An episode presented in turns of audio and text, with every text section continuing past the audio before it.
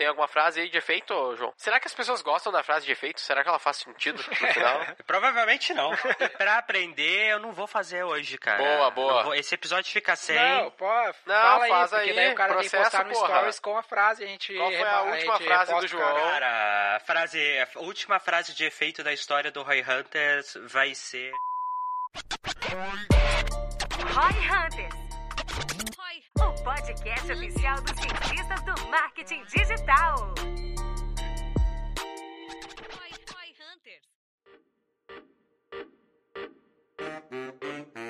Neste episódio, Denner, Guilherme e João Vitor explicam detalhadamente o que significa ROI e ROAS. Entenda a importância e a diferença desses indicadores no marketing do seu negócio e por que muitos gestores de tráfego ainda erram em encontrar esses números.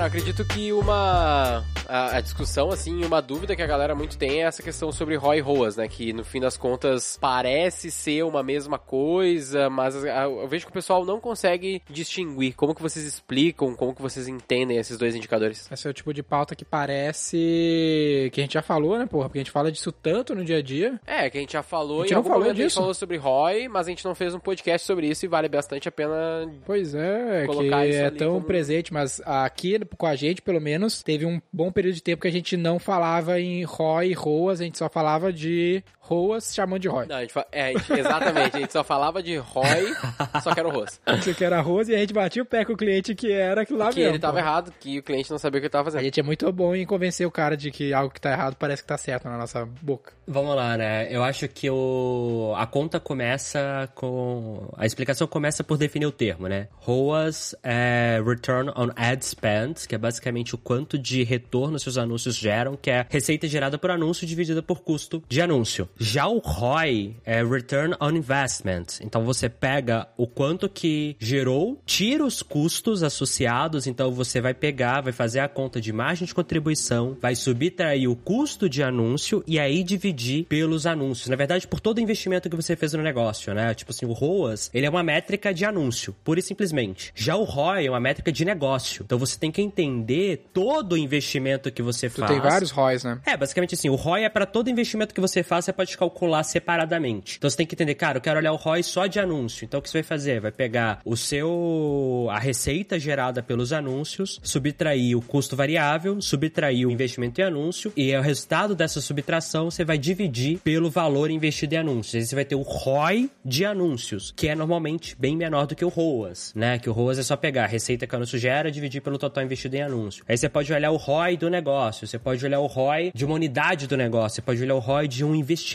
específico no negócio. Então, assim, o ROI de uma ação específica, é, que não tem nada a ver com anúncio, por exemplo. Então, assim, tipo, vocês com os embaixadores, né? Calculam ROI. Exato, mas um destaque aí que eu acho que é importante, que entra na discussão do gestor, ah, cientista do marketing, gestor de tráfego, anyway, é a questão dos custos fixos, como o próprio custo de serviço, custo do time, que normalmente não entra nessa conta de ROI. Como é que tu vê esse aspecto aí na tua visão, João? De novo, você vem no que, que você quer olhar, né? Se você olha o ROI do anúncio, você realmente não vai colocar o custo fixo. Agora, no ROI do negócio, o custo fixo vai entrar como investimento que você fez para rodar, né? Na verdade, no ROI do negócio, você vai fazer ROE, não ROI, né? Return on Equity. Então, você vai pegar o capital investido no negócio, você vai então dividir pelo lucro líquido, o lucro líquido do negócio dividido pelo capital do negócio. Sim. Então você começa a entrar num monte de termos que a, a primeira pergunta que você faz é o que você quer mensurar? O que, que você quer olhar de verdade ali? Exato. A partir disso, você escolhe o melhor indicador. É, Eu tenho uma visão assim de que tem alguns custos fixos que eles não são escaláveis, né? Eles não, é, eles são escaláveis no caso assim, no ponto de vista de geração de valor pro negócio. Por exemplo, o time, ele é um custo que não cresce, então ele é uma parte que torna o teu negócio mais escalável. Tu precisa de praticamente o mesmo gestor de tráfego, independente de quanta mídia tu tá colocando, a não ser que tu aumente muitos canais, e tudo mais. Então ele é muito escalável, né? Tu consegue gerar muito valor a partir do mesmo esforço. De certa forma, eu não coloco ele no ROI, porque ele faz parte do meu custo fixo. Então eu vejo assim, ah, beleza, se eu tenho esse custo fixo de 10, quanta margem eu preciso gerar para conseguir cobrir esses custos fixos? O que você pode fazer no ROI normalmente, tá? Quando você vai calcular, é literalmente desconsiderar o custo fixo. Você olha, olha, quanto que eu ganhei nessa venda? Exato. Que é o valor da venda menos o custo variável, que é o quanto você ganhou. E aí você vai subtrair o valor investido para fazer a venda, que é mídia e vendas, É, né? pode entrar comissão de time de vendas. Pode entrar comissão. Que é um custo que eu tô tendo para fazer a venda, né? E não, não é um custo fixo. Tipo, A comissionamento. comissão né? entraria na margem, não? Isso vai entrar na margem de contribuição, comissão. Pode ser também. A mídia, a mídia não. A mídia não entra na margem, então você vai subtrair a mídia e dividir pelo valor investido. No ROI, você pode desconsiderar custo fixo, Por que que tu subtrai a mídia? porque é o investimento. Por isso que subtrai a mídia. Mas o investimento não voltou? Só que assim, você gastou aquilo pra voltar, entendeu? Porque senão você vai dividir pelo investimento embaixo. Senão você vai estar anulando um pelo outro. Então o que acontece, cara, é quanto efetivamente entrou no seu bolso. Você tem que pegar o quanto foi, tirar custo variável e tirar investimento. É aquilo que entrou no seu bolso. O que entrou no seu bolso não foi só receita menos custo variável. Tu tá falando de ROI como um valor absoluto, não como aquele múltiplo. Não, como múltiplo, é por isso você divide de novo pelo investimento e multiplica por 100, entendeu? É que, na, Ah, é que tá. a única diferença quando tu faz com a diminuição ou não, a única o- a diferença é literalmente um, né? Uma vez, sabe? É exatamente uma vez sempre. Daí eu não, eu não sei se exatamente o cara é obrigado a fazer com É a que se tu diminuição faz ou desse não. teu jeito aí, o 1 é o, é o ponto de equilíbrio, né? Se eu faço sem tirar, sem diminuir, é um. Um se é eu ponto de faço equilíbrio. tirando, é zero. É, se eu faço tirando, zero é ponto de equilíbrio. Exatamente. Aí normalmente a gente faz sem tirar, entendeu? Então, mas qual que é o ponto? Porque no indicador de ROI, né, quando você olha o retorno do investimento dividido pelo investimento. O retorno do investimento precisa tirar o custo do investimento. Porque senão você vai falar que você tem um ROI de 180%, sendo que na verdade ele é 80%, né? Porque você tirou aquele 1 ali. Então, isso impacta É, muito na hora sentido. Que você compara, por exemplo, sei lá, você pega uma empresa listada na Seria bolsa... 1.8 ou 8, ou 0.8. É porque se tu só tá no break-even ali, tu não teve ganho, teu ROI, dizer que teu ROI é zero faz sentido, né? Não um. Não, eu tive zero retorno sobre investimento, porque eu só empatei. É, que daí hoje a gente, nesse- sem diminuir, a gente diz que é retornou uma vez. É, tá uma ligado? vez meu investimento, o que significa que eu tive meu só meu payback. Isso. E, cara, e na prática não retornou. Se você parar pra pensar, não retorna nada. Você gastou, voltou aquilo lá, você ficou no zero a zero. Então não dá pra você falar que foi um no ROI. É, é que, é que Você não retor- é, retornou, ele retornou, ele tive um payback. Eu só consegui alcançar o payback, eu não consegui gerar valor. né? Retornou o suficiente para pagar o que eu gastei. Essa questão de como fazer a conta virar zero ou virar um é uma discussão interessante, porque ah, às vezes o cara tá analisando um relatório e não sabe como esse cálculo foi feito, então significa coisas completamente É, tipo, diferentes. isso que eu né? ia falar, tipo, talvez a galera não esteja entendendo, né? Que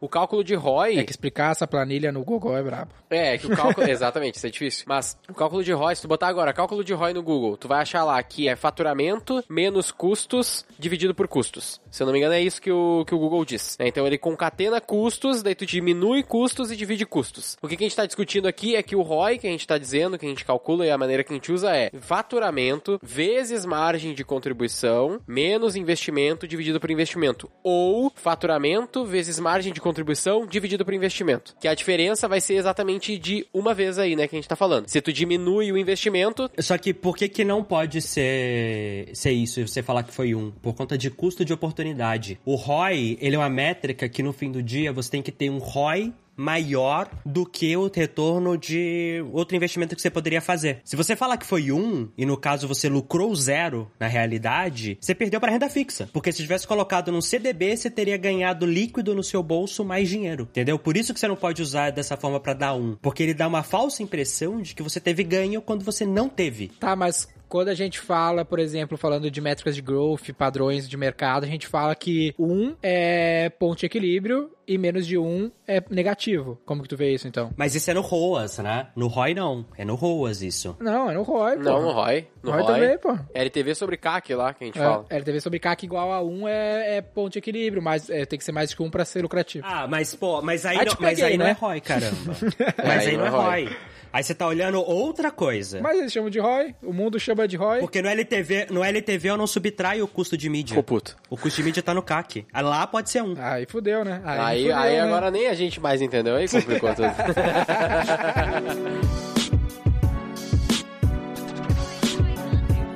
Vamos lá. Qual que é a fórmula de LTV? É É ARPU ARPU vezes margem de contribuição. é. Receita do cliente. Onde que entra o custo de mídia aí, por exemplo? Em Entra lugar nenhum, entra só no CAC. no CAC. Então no LTV pode dar um. A fórmula do LTV não subtrai. Tá, mas que conta é essa? Essa conta não é uma conta de ROI? Não, ele é uma conta de ponto de equilíbrio ali que você Tô me tem. sentindo enganado, velho. É, que Não, tô é, que é tô confuso. tem- Cara, é, é- é por isso que a grande questão é você primeiro entender o que que você quer medir. É que a matemática, aí que tá, é importante destaque, ó. Aí, matemática matemática não é uma ciência exata. Matemática é uma linguagem. Então, esse é o drama da discussão toda, porque tu pode dar a interpretação do que tu quiser do texto. É, tipo, não quer dizer, na minha visão, é. No, o ROI, por exemplo, médio, tá? Porque, por exemplo, ROI, ROE, é, ROIC são termos financeiros e não necessariamente matemáticos. Então, eles têm uma definição clara do que eles são, como são calculados e como são mostrados. Até para você comparar empresas diferentes, né? Você tem que seguir como você demonstrar o ROI da sua empresa, ó, tanto o Return on Investment quanto o Return on Equity, você tem que seguir a fórmula dos padrões financeiros você comparar. É que eu acho que a gente tá Entendeu? falando de coisas de- é, diferentes, talvez. ó, Tipo, exatamente. Você tá falando de uma empresa de capital aberto ou de uma, de uma questão contábil, né? O Warren Buffett falava isso, que a contabilidade é a linguagem do investidor. Então, existem padrões contábeis, que é esses que o, que o João tá trazendo, com o ROI, ROI, que essas coisas. Aí tu tem que seguir o padrão, porque senão eu vou comparar mal. Agora, a gente tava na nossa cabeça com o LTV sobre CAC aqui, né? Falando do ponto de marketing, que aí tem esse lance do 1, ser ponto de equilíbrio. Só que aí, de novo, ele pode ser o ponto de equilíbrio no 1, no LTV sobre CAC, justamente porque na fórmula em si, você não subtrai o investimento do LTV. Você não subtrai. A fórmula do LTV não envolve isso. A fórmula do ROI envolve. Exato. Então ele não poderia ser um. É, a tua forma de ROI até o momento que a gente tava falando disso, talvez seja pra calcular um ROI direto que a gente fala aqui na V4, que é sem LTV. Que é tipo quanto que eu tive nesse período, que é porque a contabilidade, olha só que louco, ó. A contabilidade tá olhando pro passado muitas vezes. Na maioria das vezes. Um DRE é o demonstrativo de resultados, entendeu? A, o LTV sobre CAC tá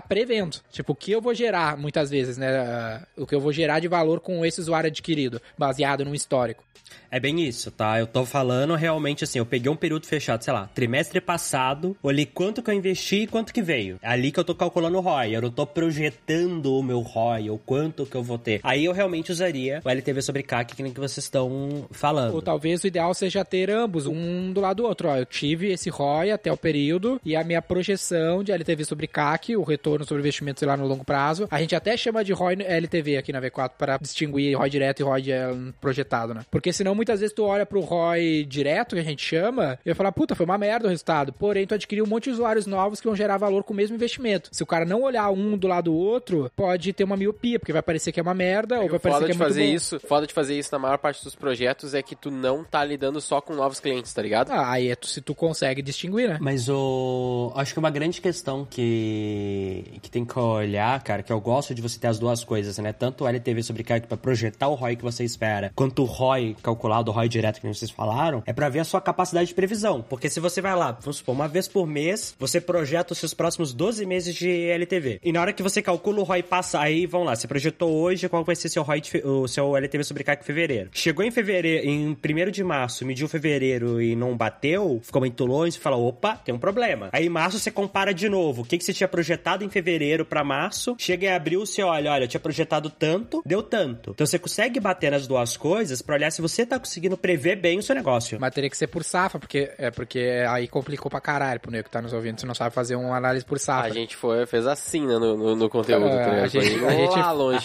A gente faz por safra, por exemplo, a gente faz LTV sobre CAC uh, por safra, então a gente vai acompanhando com- como elas andam. Cara, mas não necessariamente. Você pode olhar o ROI no ponto no negócio. Você não precisa olhar na safra, você pode olhar no negócio. Porque quando você projeta, por exemplo, quanto que você vai faturar no, no segundo trimestre de 2021, você já colocou lá tanto cliente novo nessa projeção de faturamento, quanto cliente antigo retendo, usando a base de retenção que você tem, etc, etc. Mas aí é, que- aí que tá, né? É quando eu tô analisando o negócio, não minha, minha campanha de growth agora, sabe? Que é o que normalmente o cara que tá nos ouvindo tá olhando. Isso é um grande drama que a gente sempre falou, que um dos de- defeitos do profissional de marketing versus o profissional cientista do marketing é o como ele manja de business. Ele precisa manjar mais de negócio, de números, de contabilidade. O profissional de marketing convencional, ele nem sabe o que é um DRE, velho. Não sabe o que é uma margem de contribuição, não sabe o que é EBITDA, não aprende nada disso na faculdade. Ele tá pensando em fazer uma campanha pra TV. E aí, cara, volta de novo naquilo de o que, que você quer medir para que cada indicador serve. Eu não gosto, João aqui, eu acho errado usar ROI ROI como um indicador para você medir uma campanha de marketing. Na campanha, eu vou olhar ou ROAS ou LTV sobre CAC, mas não ROI, porque o ROI eu tenho que tirar o resto das coisas no meio, eu tenho que olhar todos os investimentos que eu fiz. Por exemplo, ROAS eu, eu vejo como um dos, dos- das análises mais inúteis que tem, porque ela não diz se tu gerou valor. Porque eu posso ter tido, meu, um ROAS 2, mas eu não ter margem. Então eu tive prejuízo naquela campanha, mas o ROAS foi 2. Então, só que aí você tem aquela diferença entre olhar como KPI e métrica, né? O seu KPI, o ROAS é KPI. Ele é um Key Performance Indicator. Você precisa da métrica. A métrica envolve qual que é um ROAS bom. Ele é um objetivo pro ROAS. Uhum, tem que ter um parâmetro. Então, se você não tiver um parâmetro de comparação, cara, você pode ter um ROAS 50 e que pode ser uma merda se você, na hora que você faz sua conta real, se você me vê tão alto que seu ROAS não for pelo menos 60, você vai ter prejuízo. Então, assim, eu concordo com você que o ROAS sozinho não diz muita coisa. Só que isso vale meio que pra qualquer outro indicador. O ROI 100% é bom? Não sei, cara. Porque se o, hoje tivesse, sei lá, uma renda fixa pagando 150, o ROI 100 tá ruim. E se o teu ROAS foi com vendas diretas, ou a retenção de novos clientes, ou de aquisição de novos clientes, tudo muda. Tudo vai dizer, pô, uma coisa é ter um ROI X para, com novos clientes. Outra coisa é ter um, um ROAS Y com velhos clientes. Porque daí não é um CAC, daí, porra, muda a parada toda. Não vou ter recompra, provavelmente. Por isso que você tem que ter, tipo, cara, mensurar muito bem, entender o objetivo e ter parâmetros de comparação. Olha, olha um lance bizarro que eu não sei como é que a gente pode encaixar isso na pauta de podcast. Te contar agora o jogo que a gente tá bolando aqui para um cliente varejo, que é o que, né? Nosso processo tem quatro pilares, o último é retenção. Normalmente o cientista do marketing, o profissional de tráfego, ele não tá preocupado com a retenção, muito com a aquisição de novos clientes. Aí a gente fez o seguinte, a gente pegou um cliente varejista bem tradicional aí, 600 lojas no Brasil, e pegou a safra do cara. Tipo, meu, os clientes que entraram no cara lá, sei lá, ah, seis meses atrás, oito meses atrás, pegou aquela safra, aquele, aqueles cadastros do PDV dele. E aí puxou essa lista daquela safra, daquele mês, e botou no Facebook, safra X. E começou a fazer campanhas para forçar a volta daquele cliente na loja. E a nossa aferição vai ser por correlação se a curva média de retenção depois de X meses aumenta em relação à média. Sacou? Basicamente, vocês estão fazendo uma análise com inferência. É, eu tenho cohort retention médio, então eu sei que, meu, oito meses depois, 10% dos clientes do, daquela safra voltariam a comprar na média. Então eu vou fazer um esforço naquela safra pra ver se eu estico mais esse, essa retenção, além do que a média normalmente traz, entendeu? E eu vou fazer isso por- com várias safras em várias campanhas de remarketing diferentes. E aí o meu ROI, o meu ROAS ou o meu ROI fazem mais sentido do que o meu LTV sobre CAC, porque eu tô trabalhando com clientes já adquiridos, não clientes novos. Foi pra isso que eu puxei toda essa explicação que ninguém entendeu nada. Pra o teu o caso ROI faz mais sentido nesse caso. faz mais sentido porque eu não tenho LTV sobre CAC, porque são clientes já adquiridos. Sim, tu tem que analisar só ROI. Exato. A não ser que seja uma base de clientes que já te deram churn, tá ligado? Que eu poderia considerar CAC. Agora, quer ver uma coisa engraçada que muita gente faz? E eu já vi isso várias vezes. Você tem CAC para cliente que é antigo. Eu vejo muitas pessoas que calculam toda vez que faz um investimento em mídia pro cliente antigo comprar novamente, adiciona no CAC daquele cliente. Aí vai, vai.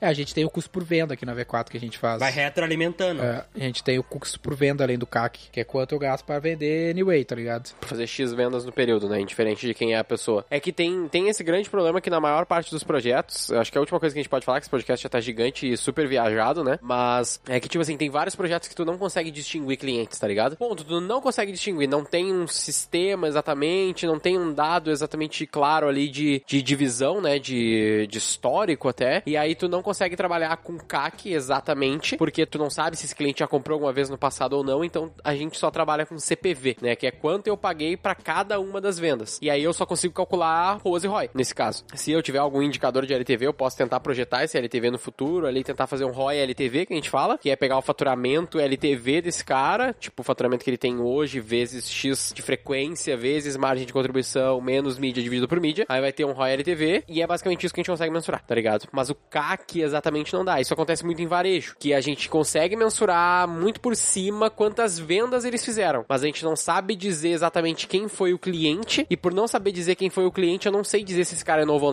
não. Exato. Sabe? É, é bem difícil de construir campanhas que eu consiga distinguir se o cara de fato é um novo cliente ou não. É, eu teria que ter uma caindo muito- oferta exclusiva para novos clientes, que eu vou ter que cadastrar o cara pra saber se ele é novo cliente ou não. Em resumo, o que eu acho que o cara pode levar aí que é, meu, distinguir o que é ROAS, o que é ROI e o que é LTV sobre CAC. Pode ter essas três linhas no teu Excel aí pra analisar o período. E aí teria que ter diferentes análises pra cada um desses casos. Faz sentido?